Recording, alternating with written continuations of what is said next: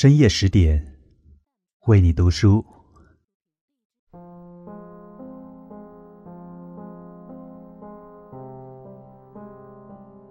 Hello，各位小耳朵们，晚上好！又在晚间用声音的方式来和你分享美文。我是主播戴杰，在美丽的花城广州向你送来问候。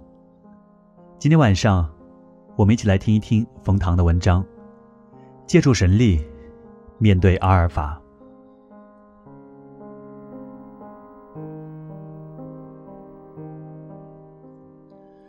生而为人，用好肉身。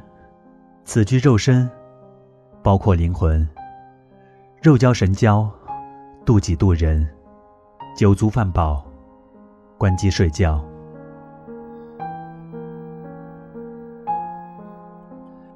二零一二年某日。我问罗永浩：“为什么要做手机？”罗永浩反问：“如今你每天摸哪件事物最多？”我要改变那个事物，我就要改变那个事物。那次聊天之后，我第一次认真审视周围的现实，现实似乎已经大变。我在网上买衣服多于在实体商店，我叫外卖多于在煎饼摊前等了。我坚持在住的地方不装电视，不装网络，尽管我也不清楚为什么要坚持。我最引以为傲的倒头就睡黑甜觉的能力，竟然也受到了手机的冲击。我在公元二零一七年的夏天再次启动我凶残的意志力，争取形成一个习惯：侧上、枕上、马上不看手机，再加上聚会酒肉聊天时不看手机。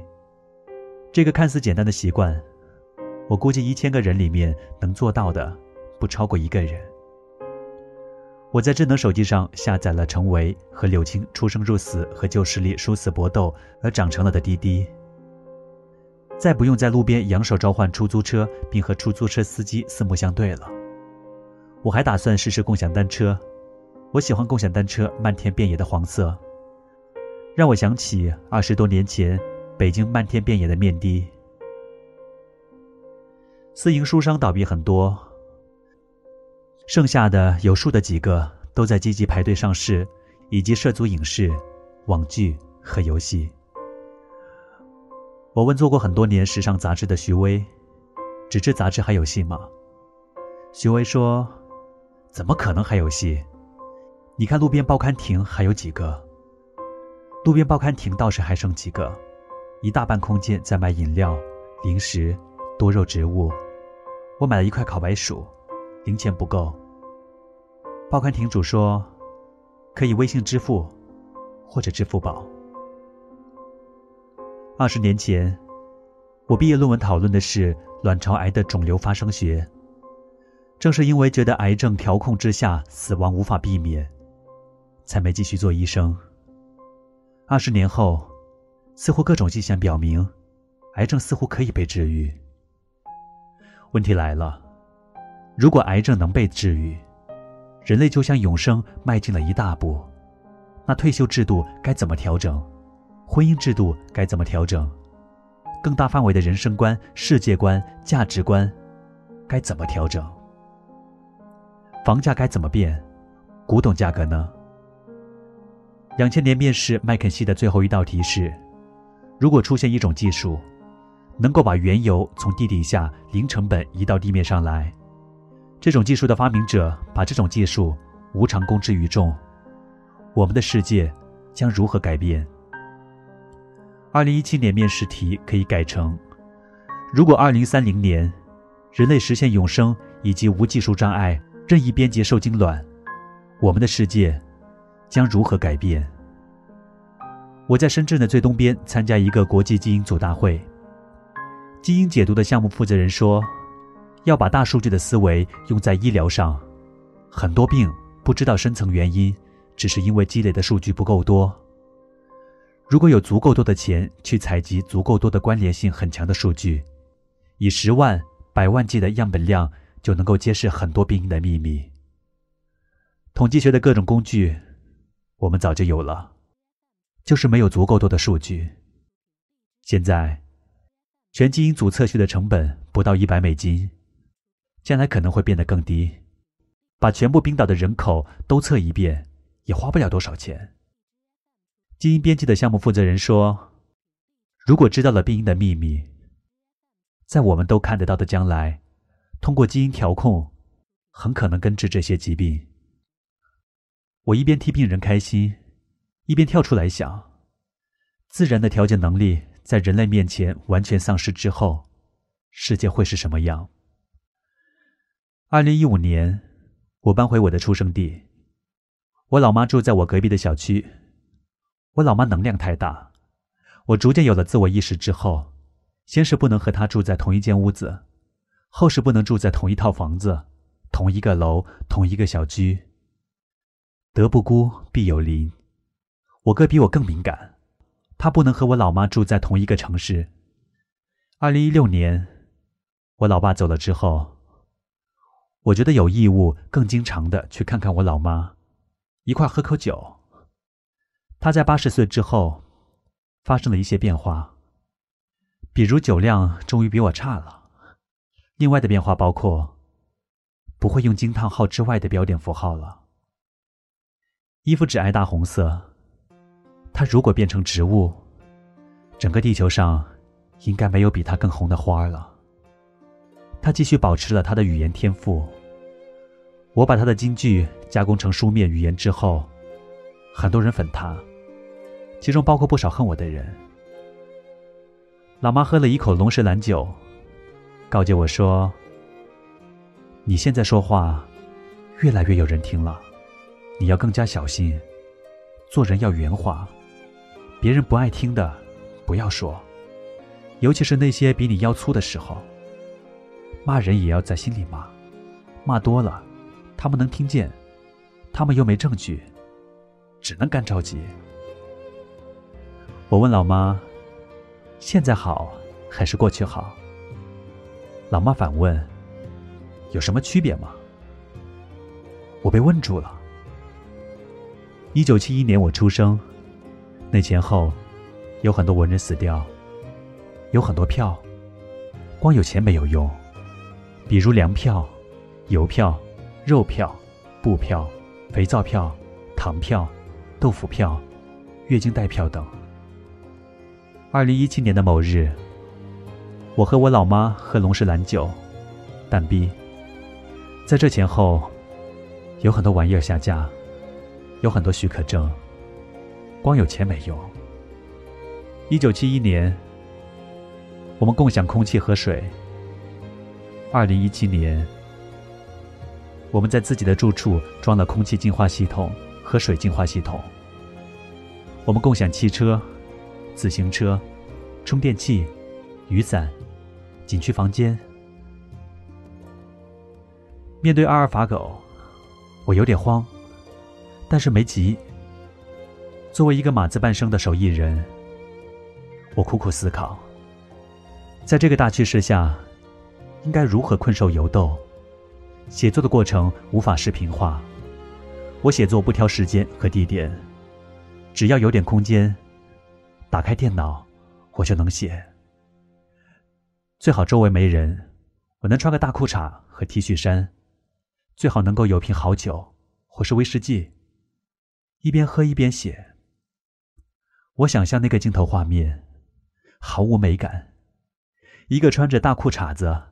驼着背的瘦子在手提电脑前手舞足蹈，以为电脑是钢琴，以为自己喝高了就是李白。但是收集写作素材的过程，倒是可以视频化。我走访小说的原型，看看他们生活的环境，和他们好好聊聊天儿，逗逗逼，喝喝酒，探讨一下他们心灵深处的人生困扰。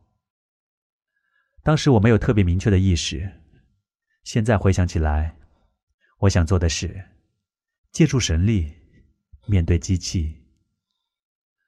二零一五年底的时候，我决定做个视频节目，叫做《搜神记》。搜是搜寻、找寻、探寻，挖一挖人性中最深的无尽藏。神是神奇、神圣、神经。神秘，那些有一些非普通人类特质的人，那些似乎不容易被机器取代的人，那些或许可以代表人类战胜阿尔法的人。记呢，就是我穿着大裤衩子，就着酒，把搜罗的神力写下来。我把搜神记这个创意和几个视频平台说了，经过几轮沟通，腾讯视频敢突破敢尝试，决定做，马自达决定总冠名。从制作视频到播出，到写短篇小说集，前前后后持续了一年半的时间。小说集定稿之后，我又看了一遍，我想我可以坦然面对机器了。阿尔法的狗。并没有动摇佛法。阿尔法狗的出现，并没有动摇佛法的根本，或者世界的本质。按照四圣地去耍，阿尔法狗也可以变成像阿猫阿狗似的宠物。首先，阿尔法狗们能做的事情，就让他们去做吧。既然他们能够做的比人类好的很多，就像四十年前有了电子计算机之后。没事，谁还手算、心算四位数以上的加减乘除、开乘方？就像现在很多人不再关心温饱一样，未来多数人也不用关心现在常见的工作。未来有机器人干活，人类不需要做什么就可以活。其次，阿尔法狗们能做的事情，如果你做起来开心，你就继续做吧。人类早就跑不过汽车了，但是并不妨碍很多人热爱跑步。围棋还是可以继续下，继续在里面体会千古兴衰一局棋。阿尔法狗在，反而更容易让人意识到，很多事，游戏而已，何必张牙舞爪丢掉底裤？第三就是，很大比例的人类，要在机器抢走他们的工作之前。抓紧学习，学会消磨时光，学会有趣，学会独处和重处。这件事儿现在不做，退休前也得做。晚做不如早做。最简单的方式就是看书和喝酒。稍复杂一点的还有旅游、养花、发呆、写毛笔字和研究一门冷僻的学问。第四就是。对于极少数的一些人，那些如有神助的极少数人，可以考虑从三个方面在阿尔法狗面前继续长久保持人类的尊严：多多使用肉体，打开眼耳鼻舌，多用肉体触摸美人和花草。这些多层次的整体感受，机器无福消受。多多谈恋爱，哪怕坠入贪嗔痴，哪怕爱恨交织。多去狂喜和伤心，这些无可奈何花落去，机器体会不了。多多创造，文学、艺术、影视、珠宝、商业模式。尽管机器很早就号称能够创作，但是做出来的诗歌和小说，与顶尖的人类创作判若云泥。《搜神记》小说集里面的所有故事。描述的都是这些似乎我眼有神，我手有鬼的人，这些用兽性、人性、神性来对抗这个日趋走向异化的信息时代的人。或许就在我敲击苹果电脑键盘，写这篇文章结尾的时候，人类每天记录的数据量已经超越了恒河沙数。原谅把你带走的雨天，在突然醒来的黑夜，发现我终于没有再流泪。原谅被你带走的永远，终究快要走到明天，痛会随着时间好一点。那些日子你会不会舍不得？思念就像关不紧的门，空气里有幸福的灰尘，否则为何闭上眼睛的时候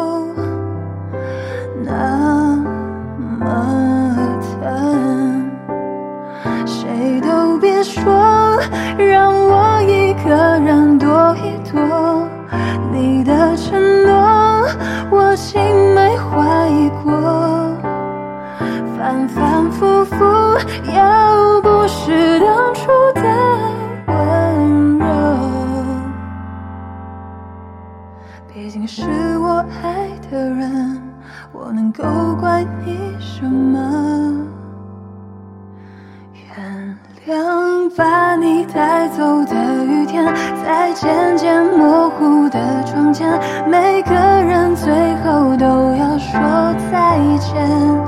原谅被你带走的永远，微笑着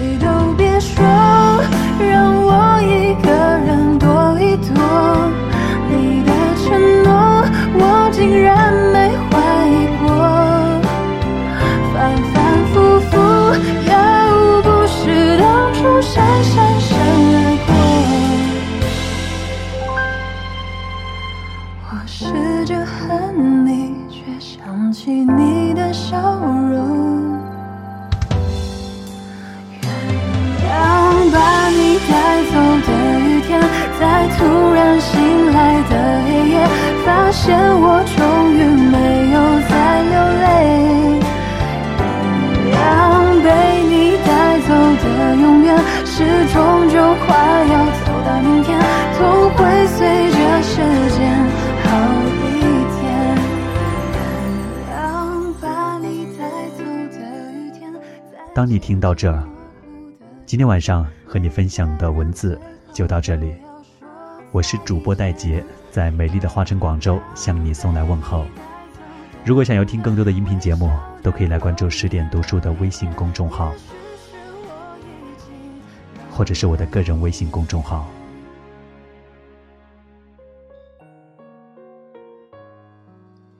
感谢你的收听。